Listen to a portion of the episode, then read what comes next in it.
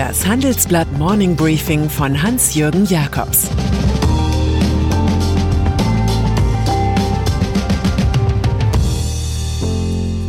Guten Morgen allerseits. Heute ist Dienstag, der 11. August. Und das sind heute unsere Themen. Die Frühgeburt des Olaf Scholz. Wachwechsel im Libanon. Brüderle verreist Altmaier. Im Folgenden hören Sie eine kurze werbliche Einspielung. Danach geht es mit dem Morning Briefing weiter. Dieser Podcast wird präsentiert von Datev. Als Partner des Mittelstands unterstützt Datev gerade jetzt in der Corona-Krise, gemeinsam mit den Steuerberatern. Ganz nach dem Motto Corona gemeinsam bewältigen. Aktuelle Infos zu wichtigen Themen gibt's im Unternehmermagazin Trialog unter www.trialog-magazin.de. Olaf Scholz auf die SPD ist Verlass. Sie versteht es, ihren Nachrichtenmarktanteil weit über ihren Wähleranteil zu liften. Und schon immer, wenn sie einen Kanzlerkandidaten gefunden hat, wie jetzt als Frühgeburt des Jahres mit Olaf Scholz, setzt sie auf Sieg. Vier Dinge sind diesmal bemerkenswert.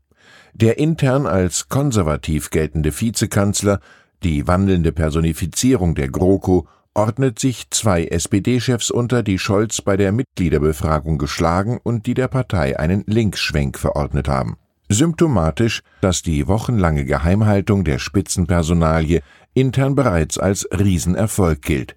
Schon am 7. Juli hatten sich die Parteigranden in der Berliner Brasserie Le Bon Mori auf Scholz festgelegt. Der neue Kanzlerkandidat ist bei den Wählern ungleich beliebter als in der eigenen Partei, die jedoch nach etlichen Traumata als Dornröschen im Schlaf mobilisiert werden muss. Der Wirecard-Skandal wird noch zum Flagellanten-Event für Finanzminister Scholz sowie jede Sitzung der schwarz-roten Koalition fortan unter Wahlkampfverdacht steht. Scholz war weit und breit der Einzige, der in Frage kam, sagt uns Ex-Kanzlerkandidat Per Steinbrück. Stimmt.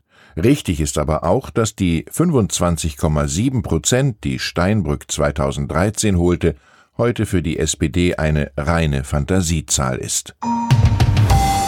Beirut. Die Welt ist in diesen Tagen geprägt von Aufständen, die mal zu Revolutionen werden und mal nicht. Am weitesten gedeiht der Wandel in Libanon, wo Ministerpräsident Hassan Diab mitsamt seinem ganzen Kabinett zurücktrat. Der Politiker verabschiedet sich sechs Tage nach den Hafenexplosionen mit der Erkenntnis, die Korruption sei größer als der Libanon. Außenminister Heiko Maas will am morgigen Mittwoch in das Krisenland reisen, eine Geste der moralischen Ermutigung für Reformen. An den verworrenen innenpolitischen Verhältnissen wird die Mars-Expedition ebenso wenig etwas ändern wie an der Zentralrolle der schiitischen Hisbollah, die eng mit dem Iran verbandelt ist. Belarus Im Autokratenstaat Belarus des Alexander Lukaschenko laufen die Proteste nach dem offenkundigen Wahlbetrug zwar weiter, einen Umsturz aber verhindert die Macht der Gewehre und Wasserwerfer.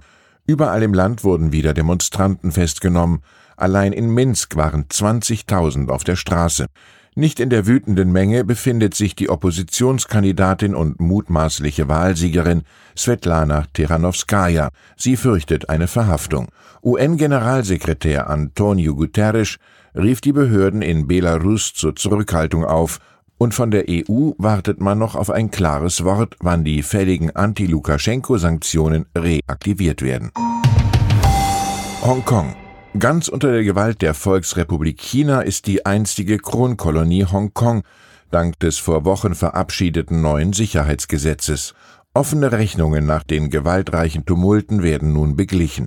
So wurden mit dem Medienunternehmer Jimmy Lai, der die Zeitung Apple Daily herausgibt, und der Aktivistin Agnes Cho zwei Galionsfiguren der Protestbewegung festgenommen. Ihnen werden Absprachen mit ausländischen Mächten vorgeworfen.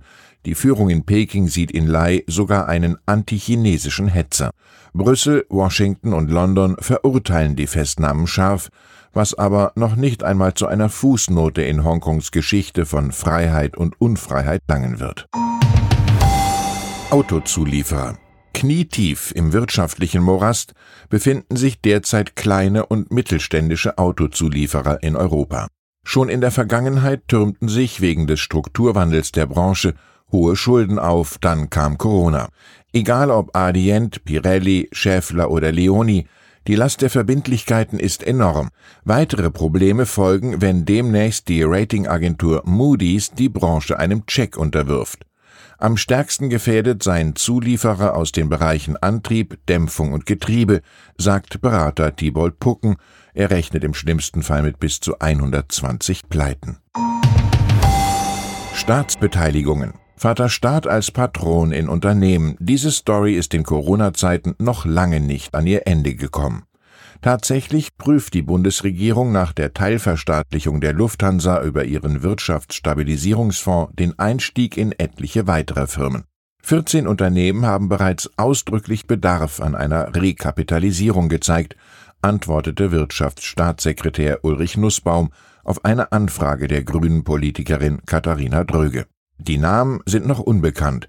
Der Ruf nach Staatshilfe zeige einmal mehr den Ernst der Lage, sagt uns Expertin Dröge.